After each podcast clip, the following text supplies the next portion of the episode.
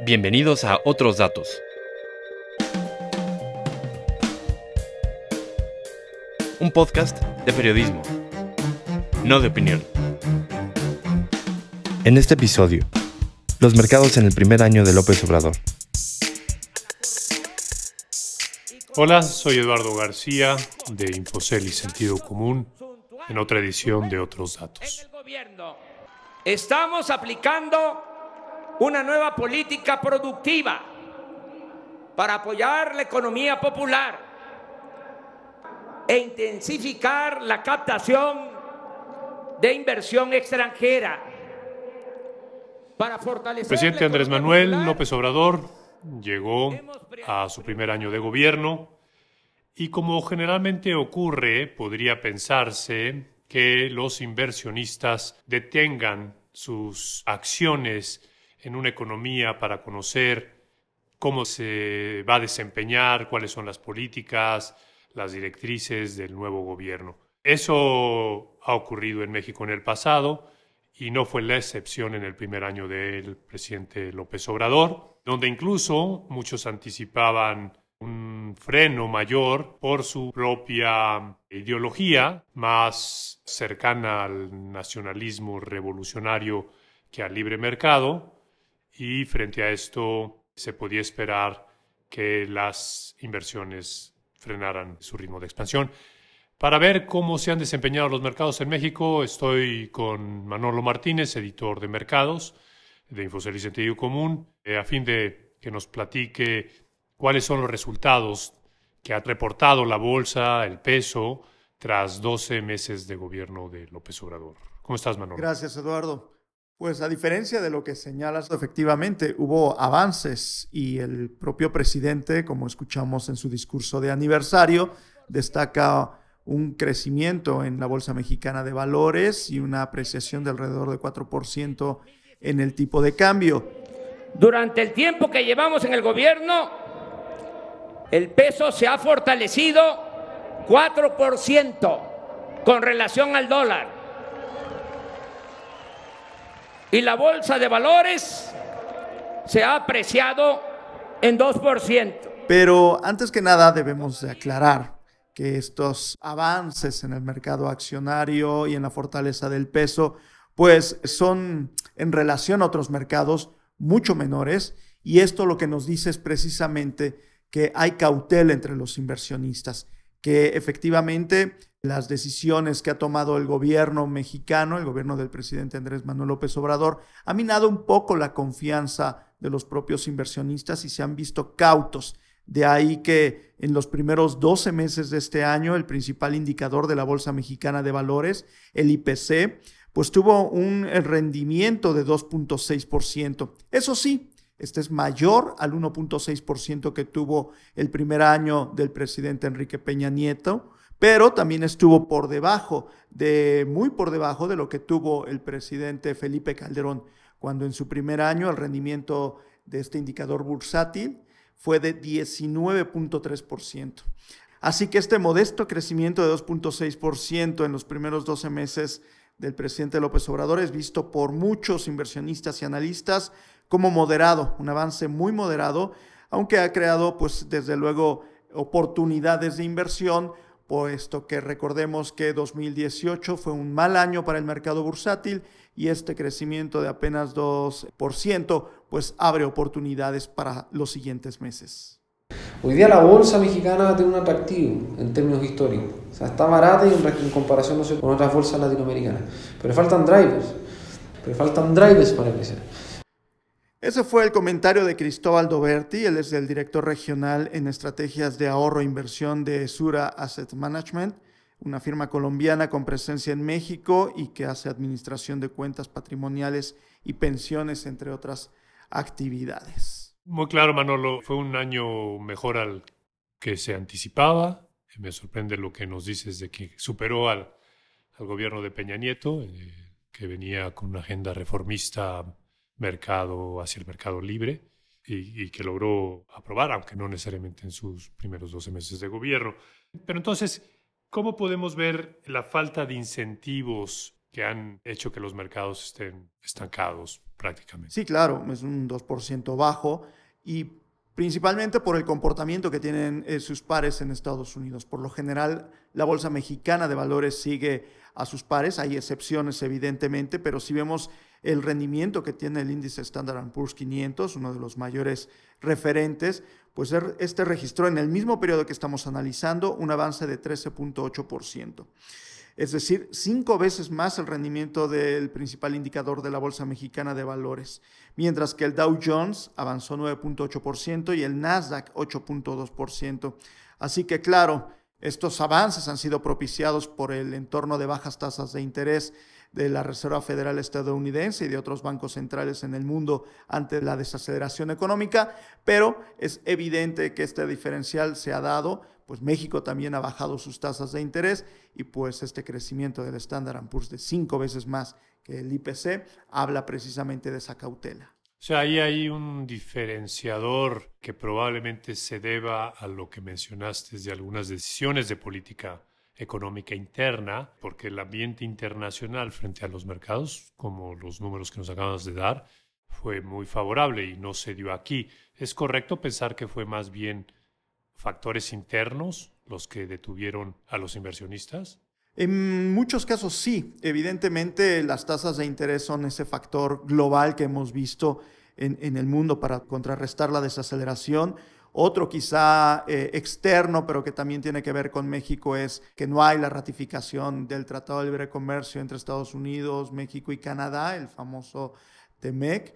Y en los aspectos internos, pues muchos analistas y empresarios apuntan a que se frenaron acciones que podrían haber impulsado a la economía como es el caso de las subastas petroleras, por ejemplo, en uno de los casos que ha frenado grandes inversiones y que pues evidentemente lo ven como uno de los eh, pocos alicientes que se tenían precisamente para generar una mayor economía. Y esto pues ha contrastado con un efecto positivo que sí tiene el gobierno del presidente Andrés Manuel López Obrador, según los analistas, que es el mantener finanzas públicas sanas y de hecho con un superávit primario cercano al 1% del Producto Interno Bruto. Entonces, claroscuros en el primer año que dejaron claroscura a la bolsa.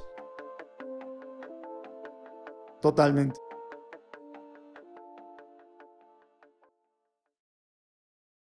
¿Qué nos puedes platicar del tipo de cambio? ¿Cómo se desempeñó? Mencionaste en tu introducción una apreciación de 4%.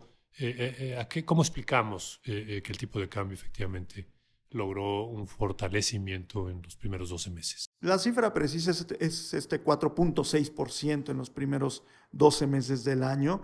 Es sin duda un avance, digamos, porque contrasta con la depreciación de 5.3% en el primer año de Peña Nieto y es por encima del avance de 1% que tuvo la moneda local en el año inaugural de Felipe Calderón.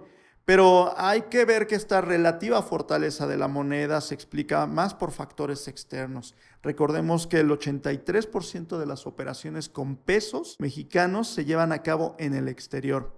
Así, por ejemplo, lo reconocen los analistas de CI Banco en referencia a que muchos inversionistas extranjeros venden sus dólares y compran pesos por las altas tasas de interés que encuentran en México, junto con una moneda estable que les garantice entonces ganancias en dólares superiores a las que obtendrían en otras economías emergentes o del mundo, incluso economías desarrolladas. Así también entonces pues los elementos que sustentan esta fortaleza del peso están más en el exterior que en el interior. Desde luego también tiene que ver este elemento que te mencionaba de finanzas públicas sanas. Y Manolo, ¿qué nos puedes platicar? ¿Qué es lo que has podido reportear en cuanto al futuro? Enseguida regresamos.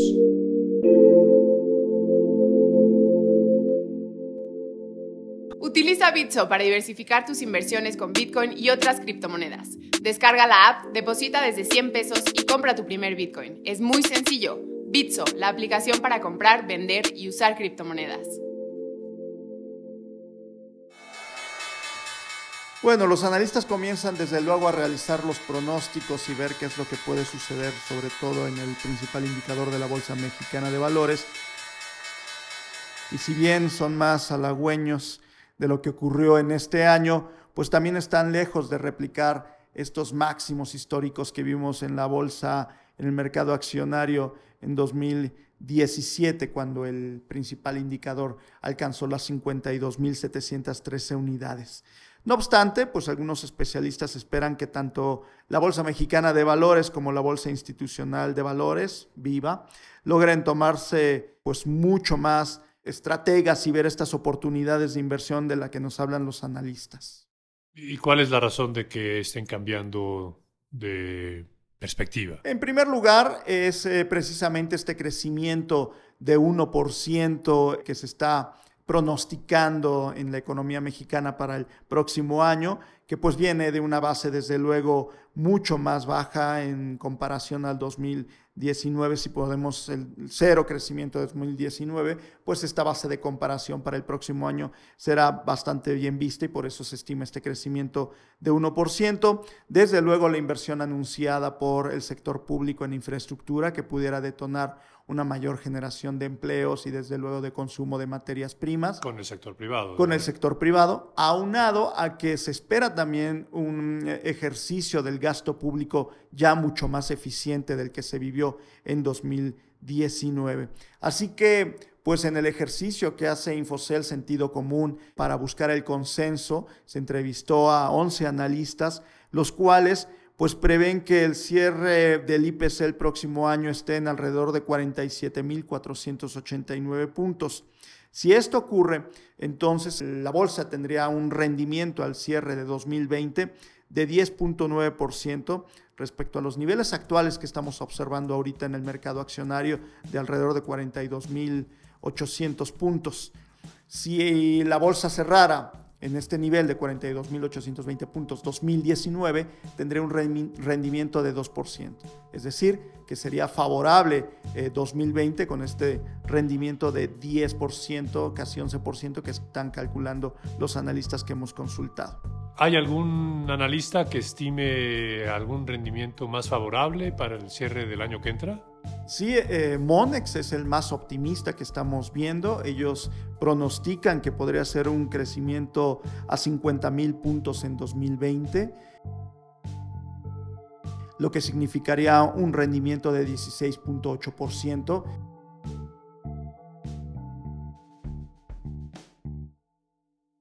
De darse este pronóstico, pues sería el mayor desde 2012, cuando la Bolsa Mexicana de Valores tuvo un rendimiento de 17.9%. Recordemos que eh, en 2018 el principal índice de la bolsa registró una caída de 15.63%, así que sería un rendimiento bastante, bastante bueno considerando estos vaivenes. Bueno, después de 2018 con esa caída y 2019 con ese estancamiento, la bolsa ya se merece un respiro, digamos. ¿Qué podría catalizar, qué podría incentivar a que los inversionistas vuelvan a ver a la, a la bolsa, a las empresas que ahí cotizan como posibles inversiones atractivas? Básicamente a nivel global hay dos que están viendo los analistas. Y uno es que se han desvanecido eh, los temores de una recesión mundial. Es decir, si bien enfrentamos una desaceleración, pues no hay todavía factores que nos hagan ver que haya una recesión, aunque hubo varios indicadores que así eh, parecían eh, pronosticar. Fears of a global recession are somewhat overdone, and if anything, what we're seeing in a number of areas is that the, the manufacturing sentiment indices are perhaps perhaps bottoming.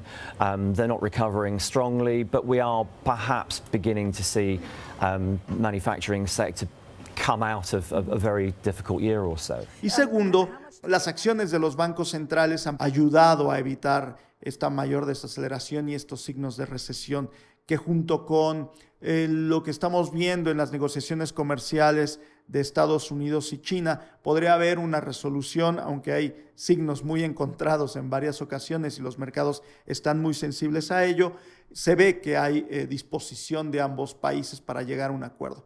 Y también se incluiría en esta parte comercial el hecho de que Reino Unido no tendrá una salida abrupta de la Unión Europea, pues ya se ha convocado a elecciones y esto podría precisamente beneficiar a que la salida sea mucho más ordenada del Reino Unido del bloque comercial. Y esperemos que se ratifique el tema, que eso también podría catalizar inversiones hacia México. Totalmente, es el acuerdo que podría fortalecer la certidumbre en el país al tener un mejor orden en el comercio con Estados Unidos, el principal socio comercial. Y esto pues ayudaría totalmente al mercado accionario. Eh, finalmente, Manolo, el peso, ¿cómo lo ven los analistas? De ahí lo que tenemos es la última encuesta de Banco de México, eh, la que se refiere al mes de noviembre, a 39 analistas del sector privado. Pues esta indica que el tipo de cambio cerraría el año en 19 pesos con 48 centavos por dólar este año. Y para 2020 la eh, sensación es que precisamente se ubique todavía por esos mismos niveles. Es decir, todavía hay ciertas presiones, pero recordemos que durante el año las cotizaciones han subido a casi 20 pesos, entonces pues todavía se ve fortaleza en la moneda mexicana. Manolo, muchas gracias. Siempre es un gusto. Ahí lo tienen.